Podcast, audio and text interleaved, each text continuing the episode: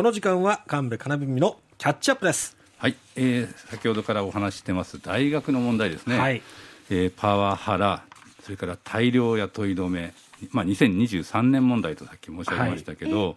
それから天下りが急増していたりですね。さまざまな問題が今あ大学で起きていることがその今日ご紹介しているルポ大学崩壊という千曲新書の本に書かれています、はい。えーまあ、大学論とかではなくてですね実際のこの10年間ぐらいに大学で何が起こっているかっていうのを取材したルポルタージュですね、はい。えー、田中慶太郎さんの本ですがこの中で取り上げられているのは、まあまあ、東京大学から慶応義塾早稲田、まあ、大きなところもあるし、えー、大手門大学山梨学院大学そういった大学。それから地元私たちの近くだと福岡教育大学や下関一律大学なども取り上げられていてですね。26の大学についてのルポルタージュになっています。それであのこのこうした問題がなぜこんなに起きてきているのか信じられないような問題がそれは2回の大きな法律改正があったと田中さんは書いてるんですね。うんまあ、一つは2004年です、はい、この年、国立大学の法人化と私立学校法の改正というのがあったんだそうです、うん、えー、国立大学法人になったことで、国からの運営交付金が削減されていったと、その中で人件費削減、非常勤教職員の増加が顕著になってきたんだと、それから大学の学長の選挙では、教職員による選挙が廃止されて、今は意向投票という形で投票はできるものの、最終的に学外の委員も入った学長選考会議が決定する仕組みに変わったんだそうです。まあ、これが2004年の大きな変化で、私立学校はあ理あの学問のトップである学長や総長と経営の長である理事長が多くの大学では対等だったんだけども、うん、理事長を学校法人のトップに位置づけたという変化があったんだそうですね。これは2004年です。はい、で10年後の2014年に学校教育法が改正されて教授会は学長の諮問機関に格下げされたと。うん。えー、この法改正後も教授会の意向を尊重した運営を続けている大学も多いんですけど、うん、国立大学の中には学長が開き直って独裁化した大学もあると。国立大学ですね。そうなんですええ、びっくりしますね。うん、で、えー、私立大学大学の場合は、あ私物化を進める学長、理事長が学長も兼務したりとかして、時に労働法制などを無視した運営をする大学も出てきているんだとえー、それからもう一つが同じ2014年に国立大学法人法が改正されまして、えー、学長選考会議の選考方法についても決められるようになったと。えー、あの学長の選考について学長選考会議が決められるようになったと。なるほどで学長の任期を撤廃しちゃった大学も出て出てきたと。無期限に学長ができちゃう。それから移行投票自体を廃止したりする大学も出てきていて、いよいよこう独裁化が進むような流れになってきてるんだということだそうです。えー、田中さんに、えー、お話を聞いてみました。まあ、日本学術会議がいわゆる軍事研究の予算に対して懸念を表明した後ですね、はい、結局あのほ、ほとんどの大学は手を挙げなかったんですよね。うん、で手を挙げることができできたというか、手を挙げた大学は、大分大学だったり、筑波大学だったり、まあ、トップがそのもう人の意見も聞かないその、まあ、独裁で決めてしまう大学が、まあ、そういう研究にいち早く持ってしまったと。実は北海道大学の前総長は今、あの国と北海道大学を訴えて裁判しているんですが、はい、あの旧帝大の大学でその、唯一北海道大学だけがその予算を取ってたんですよね、採択されてたんですけど、まあ、この前総長の名和さんという方が総長になって、いや、もう日本学術会議の意見を尊重して、防衛装備庁予算を、まあ、あのいらないということで、えっと、返返したところ、まあ、それだけではなくて、あのこの名和さんという方は、その加計学園の実育部の新設にも、まあ、北海道大学として大反対だということで、えっと、論陣を張ったりということをされてたら、はい、ある日突然、なんか、あの地元の経済誌みたいな雑誌にそのパワハラだ、疑惑だとか書かれたりして、えー、っと、学内の教授陣が何にも分かんないところで、なんかあの、なんですかね、学長選考会議、総長選考会議が、あのこの人をパワハラで解任しようとするという、まあ、事態が起きてですね、実際、あの萩生田大臣の時文科大臣の時にあの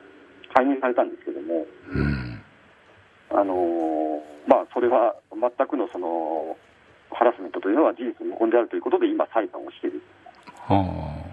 独裁化が進む一方で、言うこと聞かない、その国の言うことを聞かないと思われる人には、こういうことが起きてしまうっていうことを、まあ、あのなかなかこれ、皆さんにあんまりこう知られてないあのと思ってましたので、えっと、今そうそういうふうに、まあ、国があの、ね、こう独裁、まあ、いわゆる独裁をする人を守り、えーえーと、国に歯向かう人は、まあ、こういうふうに介入するということは実際に起きているんだということを、まあ、一つ。うんちょっとびっくりするようなことですね。しいことが起きてますね。ええあのまあ日本学術会議の問題も大きなニュースになってますしたけども、一つ一つのニュースだけ見てるとよくわからないんですが、はい、法律改正とか学術会議の問題とか、それから北海道大学の学長解任、これパワハラ捏造と言われています。えー、本当かどうか今争われている状態ですが、うん、えー、旧帝大の総長をめぐってこんなことが起きているのは異常なことだとは言えると思いますね。すそしてあの、まあ、2021年に国立大学法人法もう一回改正されて学長選考会議が学長選考観察会議との名称を変えて権限が強化されている。幹事っていう人がいまして、はい、文部科学大臣が任命するんだそうですが国が幹事を通して大学を間接支配することが可能になっているんだと、うん、田中さん指摘していますね。もう驚きますが、はい、政権の意向に沿わない立場のトップは解任ができる状態にもなっているってことですね。そうですあの実はこの北海道大学の総長の件があった後に、えっと、2021年に国立大学法人法を改正してるんですよね。学長選考会議、まあ、総長選考会議というものを学長選考観察会議という新しい名前にしまして国文部科学大臣が指名した幹事という人がそういう総長に問題があったらあの会議にかけることができる。要は国が間接支配をできるようなシステムをこの北海道大学の問題が起きた後に同じことができるんじゃないかというようなシステムを作ってしまったという。もう制度となったわけですねそれは。そうですねはい。そういう制度がもう2021年にできました、はい本当にですね、えーとまあ、一つの方向性を目指して学問を進めていく研究成果を上げていくっていう意味ではトップダウンの場合が必要なのかもしれませんが一方で、え、戦争の体験からですね学術機関が戦争に協力をしてしまって多くの人を亡くす結果を国が滅ぶような結果を招いたということの痛切な反省から、えー、学問の自由というのを戦後のの大学がとても大事にしてきました、うん、それがまあ多分ほとんど根底から覆されたんじゃないかなという印象を持ちましたね、うん、そしてこれからのことなんですがちょっと僕もこれ分かってなかったんですよね。実はあの2022年去年にはあの国際卓越研究大学っていう、まあ、制度ができまして、はい、今公募が行われてるんですよね、あの全国の大学に。はいまあ、これはあの10兆円、政府が作った10兆円のファンドの、まあ、運用益を、まあ、5個か6個ぐらいの大学に分配すると、うん、あの10兆円がまあ3%で利用されれば3000億円ですから、うん、お欲しいところは手を挙げなさいと。ただし、えっと、この国際卓越研究大学になると、まあ、簡単に言うとお、大学の運営とかも政府が決めるようになっちゃうんですね。政府と財界が中心となって、えっと、その使い道をちゃんと見ると、うん、でさらにその大学は、今はあのシステムとしてその経営評議会だったり、あの大学にはこう会議体があるんですけども、はい。まあ、最高意思決定機関を新たに作って、その最高意思決定機関というのは、半分以上が学外の人だと。だから例えば東大、京大、まあ、九州大学がもし国際卓越研究大学になると、もう大学のすべてのことがあの学外の人とか政府にいられると。はあほ、ほぼ大学の自治点のものが失われているという感じもしますね、伺ってると。はい、あの国際卓越研究大学っていうのはニュースで時々目にはしていましたけれども、うん、最高意思決定機関が新たに作られて半分以上の方が外部の人になるとそうなるともうほとんど学外の人や政府に、えー、発言、決定権を握られるのではないかと田中さんは危惧しているわけですね。でこれが5、6個の大学に3000億円ぐらいを分配するということですから、まあ、トップクラスの大学がすべてそういうふうになっていくという流れができているんだなと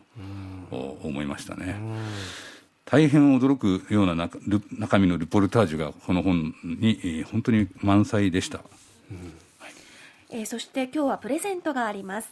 えー、今日ご紹介した田中慶太郎さんが書かれたルポ大学崩壊こちらを5冊プレゼントいたしますえー、メール、ファックスでお申し込みください。メールは gu.rkbr.jp。ファックスは092-844-8844です。神戸金文のキャッチアップでした。